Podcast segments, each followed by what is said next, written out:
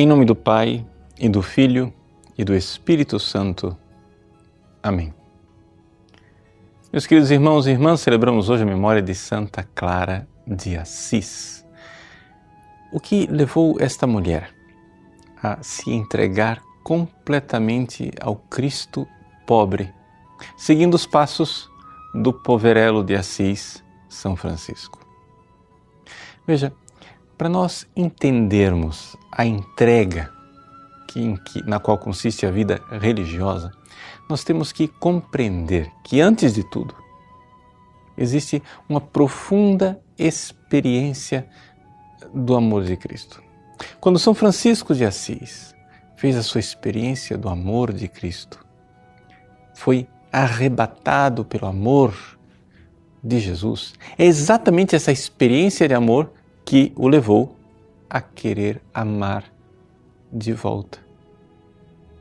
Por isso, numa sociedade medieval, onde a nobreza ainda tinha o seu fascínio, mas a burguesia já começava a surgir, colocando no dinheiro toda a sua esperança de felicidade neste mundo, São Francisco compreende que Deus, na sua majestade infinita, se humilhou se fez pequenino.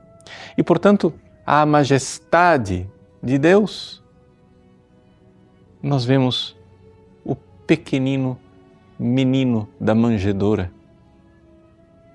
o menino Jesus no presépio. A riqueza de Deus, nós vemos a pobreza daqueles pequenos trapos do menino Jesus. O fascínio de Francisco de Assis por este Deus que se esvaziou por amor a nós. Pois bem, isto contagiou, contagiou verdadeiramente a juventude da sua época, de tal forma que levou aos seus companheiros, e Clara, uma delas, a deixar tudo para viver pelo Cristo, para responder a Ele, para responder ao esposo o Cristo. E assim, Clara, com as suas clarissas, se fechou em clausura para se dedicar à vida de oração, à vida de penitência, para se entregar em oblação de amor. Vejam, quando o mundo vê a vida enclausurada de monjas clarissas, a sua vida de penitência, com o seu hábito é, rude, aquele burel grosseiro. Algumas pessoas olham para aquilo e dizem que triste. Mas é porque não conheceram a perfeita alegria. A perfeita alegria e consiste no fato de pela experiência da fé, sabermos que nós somos amados infinitamente pelo Deus que se fez pobre, que se fez nada por nós, que se fez miserável por nós.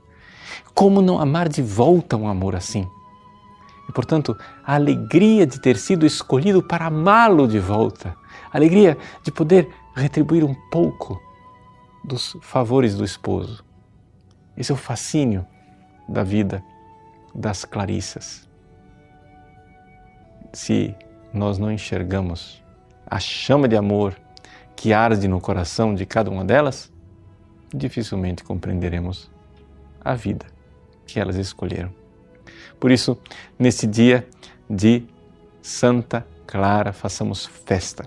Festa porque Clara e as suas filhas ao longo dos séculos têm respondido ao amor são Francisco, que foi visto chorar tantas vezes pelo seu irmão Frei Leão, dizendo: o amor não é amado, o amor não é amado, certamente se sentia consolado de saber que aquele punhado de mulheres fechadas numa clausura amavam de, volta aquele que nos amou infinitamente. Deus abençoe você. Em nome do Pai, e do Filho e do Espírito Santo. Amém.